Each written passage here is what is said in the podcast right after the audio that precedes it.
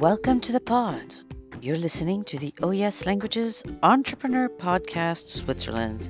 This is the place where we champion local business through podcasting and tell stories across linguistic borders in one of our four national languages or English. My name is Maude. As a business owner, I want to support local business, put us on the map, and create connections through our stories and language. In this way, we can shape success, foster integration, and share good times. Now, let's begin. Hello, we are beginning today with a fantastic little business uh, called Meditation Fairy, and here's the lady behind it. So, hi, tell me, what's your name? Where are you from? What do you do? Hello, thank you for having me. I'm very excited to be here. So, my name is Maricela Robles. I'm originally from Mexico. I now live in Switzerland, and I always say via the UK. That's because I lived in the UK for about 12 years before coming here. That's right. So, Mexico, the UK, and then how long have you been in Switzerland? For the last three years. Okay, okay, right. Yes. And I lived, I also lived in Paris and in Amsterdam before that. I call it my little European adventure. That's great. That sounds really good, huh? Do you miss Mexican food? I do. That's probably the the biggest. I mean, aside from family, right? That's the biggest thing that I miss is the food. Yeah, because you know I grew up in the U.S. and there is so much Mexican food, and then you come to Europe, the scene is totally different. So just thought I'd ask. There's some Tex-Mex here, but really nothing to write home about, as they say. yeah, yeah. Okay, and uh, which part of Switzerland are you in? Oh, I'm in Zug, okay. which is close to Zurich, so mm-hmm. the German part. You've got Meditation Fairy. So, Meditation Fairy, how it started, it was children's books. So, okay. books for kids that would teach them about meditation and the concepts and how to do it and make them interested in, in how to get going. And then so I started going with the books and doing more things for kids, sort of guided meditation for children as well, and giving talks at schools and readings and being with the kids. The parents started saying, Hey, when are you going to do something for us? And and I was like, mm, I hadn't really thought about you okay. Um, so this started where in the UK? No, it started here. Oh, it really it started, started, here. here. In, so yes, it started here in Switzerland. Not quite brand new, but you've been preparing through your European adventure, and finally, it sort of all came to fruition here in Switzerland. Yeah, so I mean, I'm a lawyer by education. Uh-huh. I was an environmental lawyer in the UK. I'm qualified as a lawyer in Mexico, qualified as a lawyer in England and Wales as well. And I worked there, you know, I was working a law firm and sort of all that jazz. And when we came to Switzerland, I decided, okay, I, you know, now is the time. It's either now or never. Either I do the change now or I'm going to chicken out and I'm not going to do it. Right. Yeah. That's when really it started it changed a few things. I wasn't quite sure if it's going to be writing. Then when I started, as I was going deeper into my meditation journey, which is a big reason of why you know why it's children's books but they're specifically to teach them about meditation so it's not just yeah because i mean if you say to a child let's meditate they don't really get it you know it's kind of like yeah. teaching grammar to children yeah. if you're but teaching language Exactly. But funnily enough, they're very open to it because for them, it's just a story. Yeah. And when they listen to a story, then they want to repeat it. Right. Mm-hmm. I remember one of the first people who, who bought the first book. I bumped into her a day later and she's like, he made me sit down in the middle of the living room to try and open the magic door inside his head. and I was like, mm, is that a complaint? That's what's supposed to happen. That's really cute. So wait, the magic door. We'll have to come back to that, but I yes, mean, just we'll in two words. That's the let's say the metaphor that I use okay. in the book right, for right. children to say there's a magic door inside your head mm-hmm. that lets you go anywhere you want to go, and so you can have adventures inside of you with your eyes closed, or in the same way as you can have adventures when you're awake and when you're sort of doing stuff and playing. Right. So that's the whole the magic door. Exactly. So finding these beautiful metaphors, I'd say that's like one of your key words here, isn't it? Or metaphors that understand that children understand, and that they're interested in, right? Like you say, that it makes it fun for them mm-hmm. and it makes them curious, because that for me is the key thing. If it doesn't make you curious to want to either try it or find out more about it, then you're not really doing the job. Mm-hmm. You're not engaging the children in that sense. That's right. You're right. You told me once when we spoke a, a few weeks back that you really have a passion for writing. I do. I do. I mean that that's how it all started. I knew I wanted to do something different. A lot of things happened when I was a lawyer for me to come to this junction when we decided to come to Switzerland and say, I, I want to put that behind me. Mm-hmm. Um, I, I had my eldest son, and then I got hit with uh, postnatal depression. I ended up having a burnout. Oh my I gosh. ended up developing vestibular migraines. And it was in all of that oh, wow. when I was really down that I thought, okay, I need to do something. I need to get out of this funk. How I tried all of the you know usual things like the acupuncture and the chiropractor and the essential oils and all of these things and nothing really stuck mm-hmm. it made me feel uh, well for a few hours but then basically it, it all came, came back. back. yeah yeah when i started meditating then i started finding more calm more peace within I started creating an awareness, mm-hmm. one mm-hmm. of the key words. Okay, yes. Um, about what was happening around me and what I was doing. When I went into that journey, I started feeling better. Once my son was old enough, I realized how much better I felt and, and how important this was. And I thought, I need to teach it to him. How can I teach it to him? And that was really the birth of meditation fairy it was my desire to be able to teach him mm-hmm. about meditation how um, to be aware of your emotions how to be able to get a handle of them how to not be afraid of them and be able to process them in a healthy manner both for himself and then also for me as a parent because as a parent mm. we explode, right? Mm-hmm. Sometimes no, we ex- totally yeah. lose it yeah, with yeah. with the with the kids. Nothing like a child to just push the right buttons. It's unbelievable, isn't it? Exactly, exactly. And I think that's where the parents then started asking me because once they started seeing their kids wanting to practice meditation and they started understanding some of the concepts in the books, they started becoming really curious and said, hmm, maybe this might work for me. Why don't you do something for us? That's- and so I did. Meditation uh, Fairy now focuses on the books for children, the guided meditation for children, and separately a course for parents to support them effectively in their own parenting journey.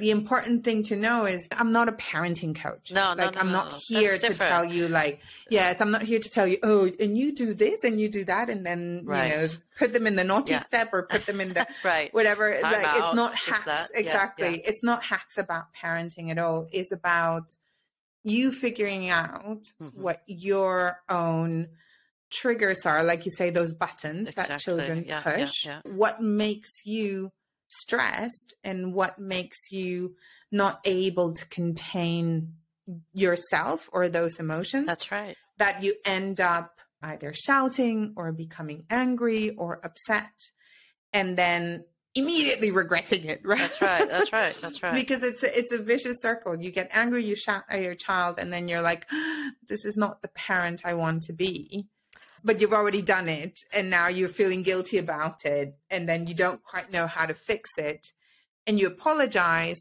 but then it happens again i think what you're doing is so important because any parent at some time feels very alone you know whatever mm. your situation is and you know if you've got a crying child or a toddler that's just you know forgot that no actually is a word and uh, doesn't even know you yet you feel so alone you feel mm. so overwhelmed and so helpless knowing that someone is out there and i really liked your recordings on instagram i think you have a really good voice um, for it listening to something like that instead of for example you know world news yeah. if, if it gets you down, you know, just put on some kind of meditation. And if your child gets into it because the story is kind of a magnet to his imagination, that's fantastic.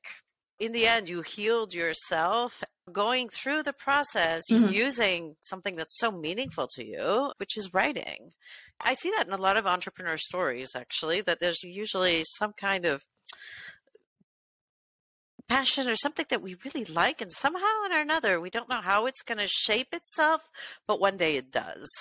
Yeah, it has to be personal. Exactly. I, I was having a conversation with my brother, and I was at that moment, I was still in the midst of depression and feeling very, very low. And I said, I just know that this isn't this isn't for me anymore. This is not what I want to do. And and then he just asked me, well, what is it that you want to do? I just sat there thinking, gosh, I don't know. And I said, I don't know. I just want to write. Okay. I said, I know that writing makes me feel good. It makes me happy. It mm. allows me to to express myself, to leave emotions on the page. And then he's like, okay, well then let's find something on that. That initially started on sort of copywriting for me. Oh, okay. But then I realized if you want to be an entrepreneur and you want to run a business for yourself, it's a lot of work. Yeah, it is. It is. and it so is. you better really, really like it. That's right. Because you're going to be living and breathing that all day, every day, even on the weekend. Exactly. And I realized that for me, copywriting was not that. And I would much rather be writing another type of story or children's book. So it started with that and then slowly transitioned until then one day I decided I don't want to do copywriting anymore. Even though it was very profitable for me, mm-hmm, mm-hmm. I'm not going to go from law to something that I'm not really sure. And that's when I decided, okay, full on meditation fairy, and that's it. Okay.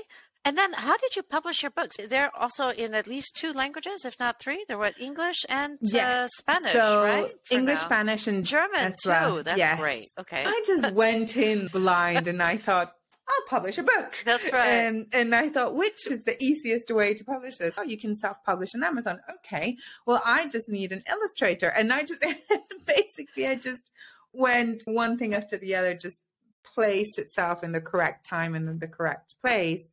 And I ended up self-publishing by Amazon.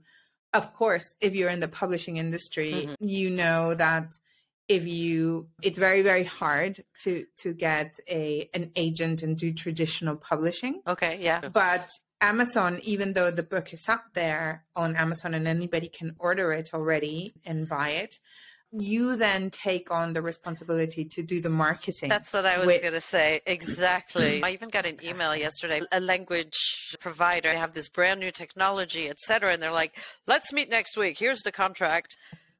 I have to buy like thousands. And then, of course, I'm going to be doing my own marketing, etc. Like, yes. Ah, sorry. like, mm.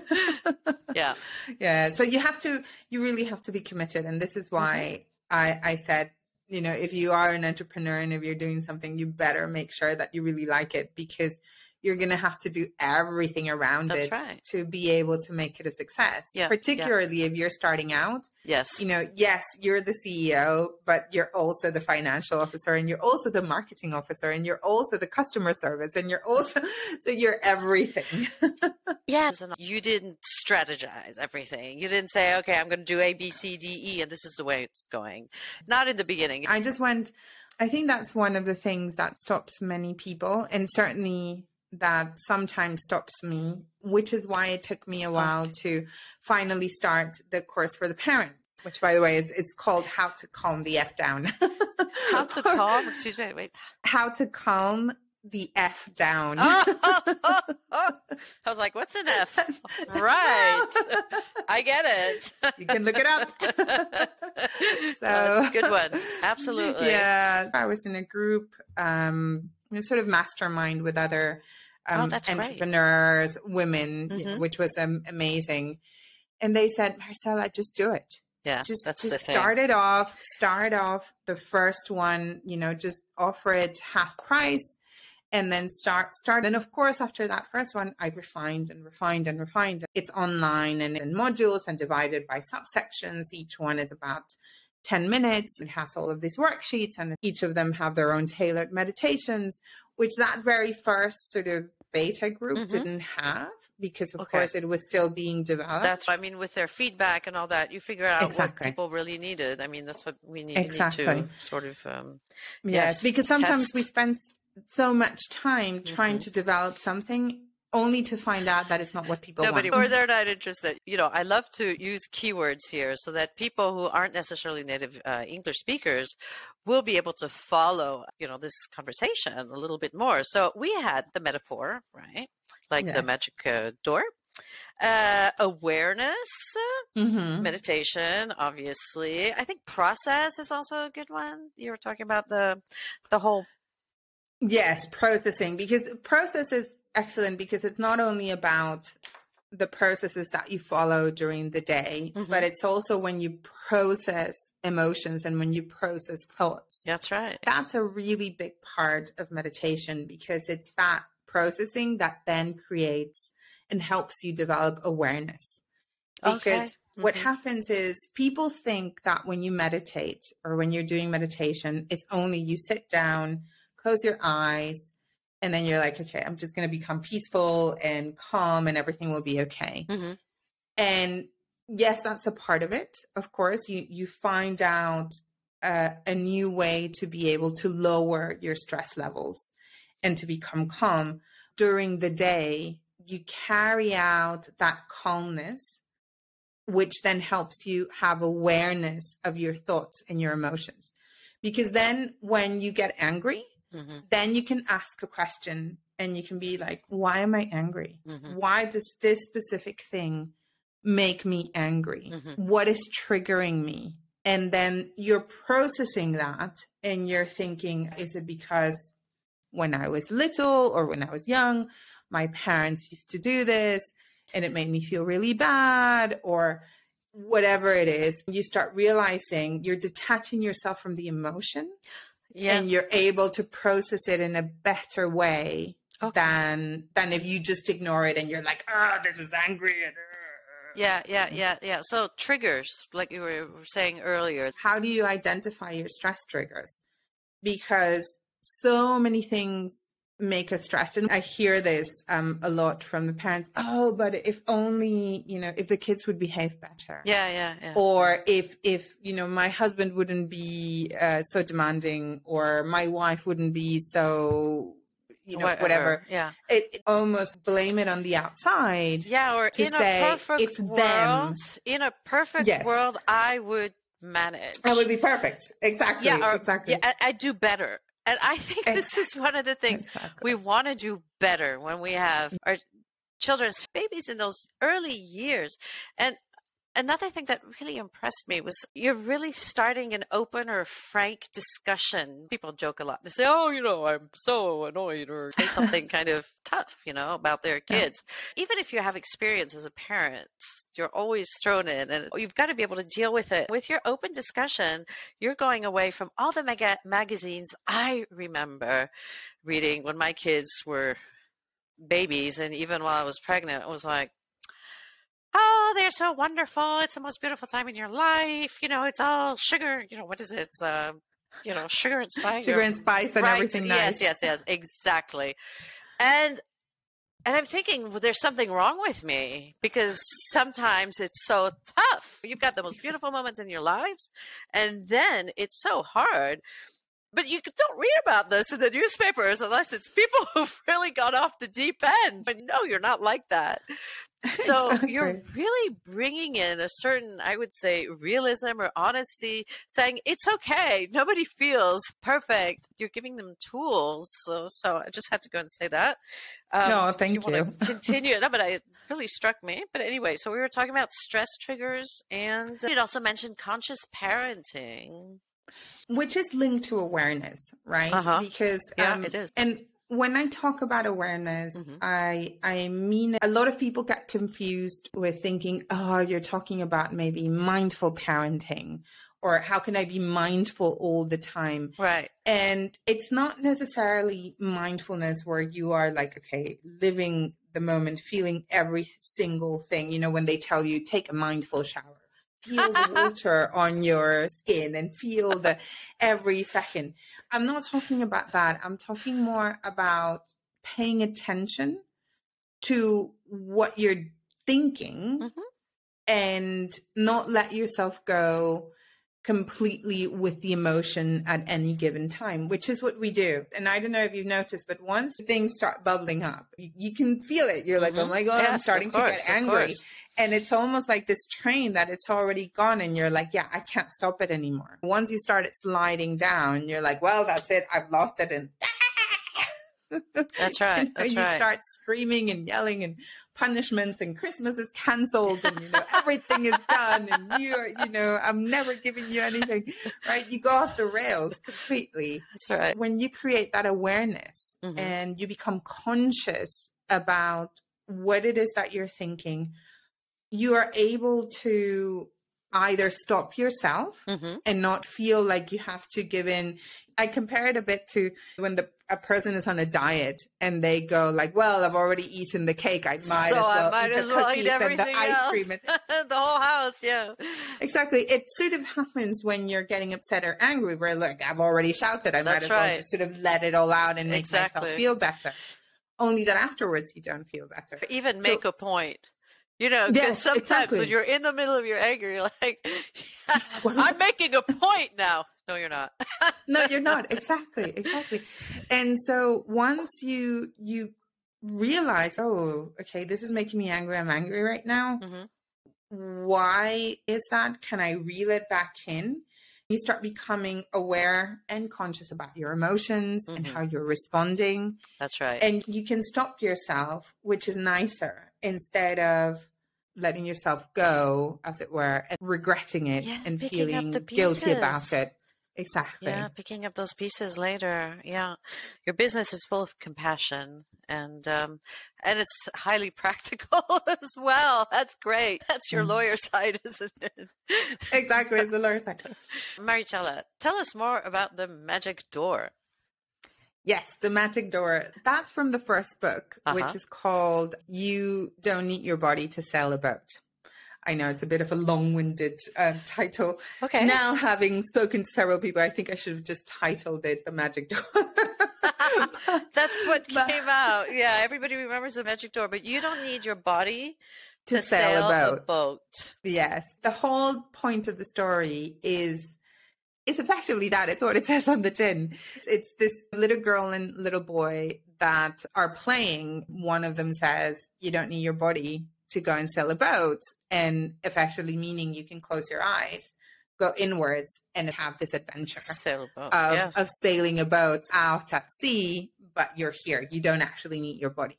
Mm-hmm. There's this back and forth between the kids, you know, and they're like, "I don't believe you," etc. And there comes the explanation of, "Well, you have a magic door inside your head, uh, you can go anywhere um, ah. with it."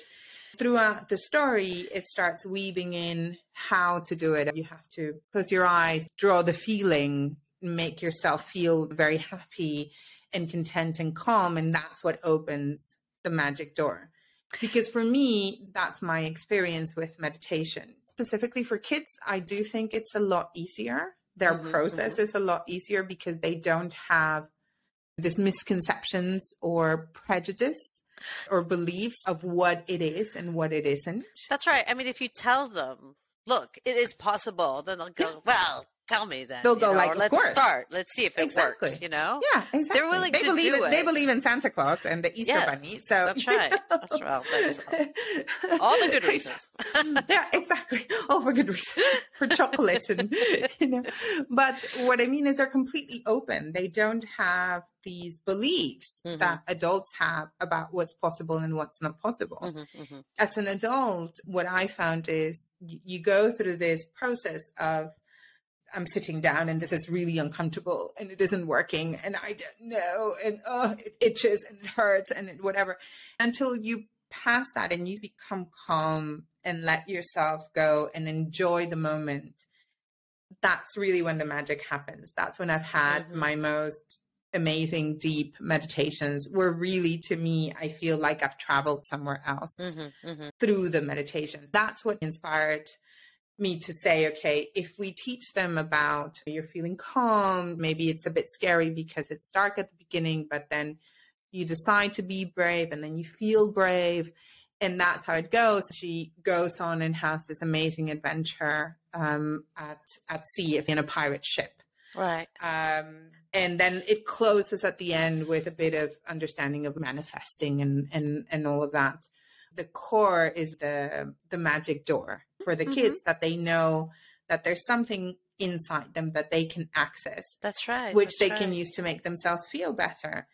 As part of the course for the parents, I dedicate two full modules to teaching meditation to their kids. Mm-hmm. The point being that once they're able to access that magic door, mm-hmm. they can use it for so many things. They can use it, That's you know, right. they're feeling sad, if they're feeling uh, fearful of something. Some children have uh, fear of sleeping on their own and that can help them or maybe they're processing something that happened at school. Maybe somebody was mean to them and they're having a, a hard time to be able to to let it go. All those things they can use through opening their magic door through meditation and being able to to process and and let go of all of that and That's becoming right. aware of their emotions. Okay, yeah, so it's letting go and being aware of their emotions. Okay. Wow. Yes. wow. All right. Well, it seems so accessible. That's the whole point is to make it easy. That's it's accessible right. to us as well. Exactly. Exactly. Um, I just think you need to find the one that sticks with you. Exactly. yeah, yeah, yeah. For me, I tried meditation ages ago uh-huh, um, uh-huh. when I was in London, and yeah. it just didn't stick at that time. And okay. then I tried it again. And this time I found a different teacher, a different way of doing it. Mm-hmm. I really got into it. And I was like, ah, I understand now. Yeah. Because I got to that point where That's I was right. like, this makes sense. I've gotten past that uncomfortableness. That's right. That's um, right. Now this is joyful and and it's making me feel good. Like with everything, you have to get past that little bit where it's new and strange and uncomfortable and you don't know, and then all of a sudden it just it just sort of happens. It's like so, a pair yeah. of new shoes, you know, breaking in a pair yeah. of new shoes. exactly. yeah, but it, like you say, having the, the, the right teacher, the right set of circumstances, all this. And I'm so glad that worked out for you and that Switzerland has uh, become your entrepreneurial uh, I know and meditative adventure. exactly. Where can we find you? Yes, on my website, mm-hmm. meditationfairy.com. Um, I'm on Instagram, as you mentioned as well, Instagram or Facebook with the handle Meditation Fairy as well. Right. I try to post quite a bit there as well. You can find me on Pinterest for a lot of how to's and ideas on things to do mm-hmm, mm-hmm. with kids. Generally, we try to be present in those uh, three platforms but the website is is your best starting that's point. right. That's where all of the information is. Exactly. That's the magic door. That's the magic door. Exactly. Exactly. Yes. Okay. Well maricela thank you so much. It was a pleasure to discuss um, things that are so real and concrete that affect every single parent. No thank you so much for inviting me. This was lovely to have this chat with you Great. And I hope it helps people who are listening also develop all of their language skills. I hope I didn't speak too fast. and if they have questions, they can always ask. You had a lot of really good language points. I remember at the beginning all that jazz, and then there were a couple of others, or reeling in your anger to master your anger. Well, anyway, I don't need to explain exactly. it to you. This is why I love this concept because when uh, people have real expertise or interest or a passion, they really know how to talk about it and use expressions that, yeah, we could go and get from a textbook. As a language coach uh, or instructor, I'll be able to tell you, yes, this is what it means, or use this one. But here we're really getting a con- con- uh, condensed set of words and expressions, idioms, and of course, information.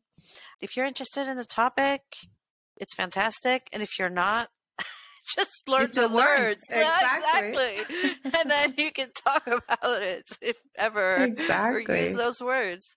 Anyway, yeah. so it's been such a pleasure, Maricela. Yeah, so, thank you.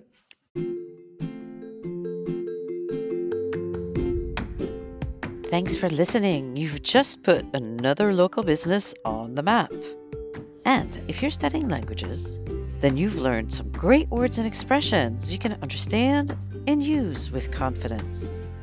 Drop by oh oyes.ch for more. We'll be adding language learning and teaching resources based on the pods throughout March 2022. I'm Maude from oh Yes Languages. Until next time.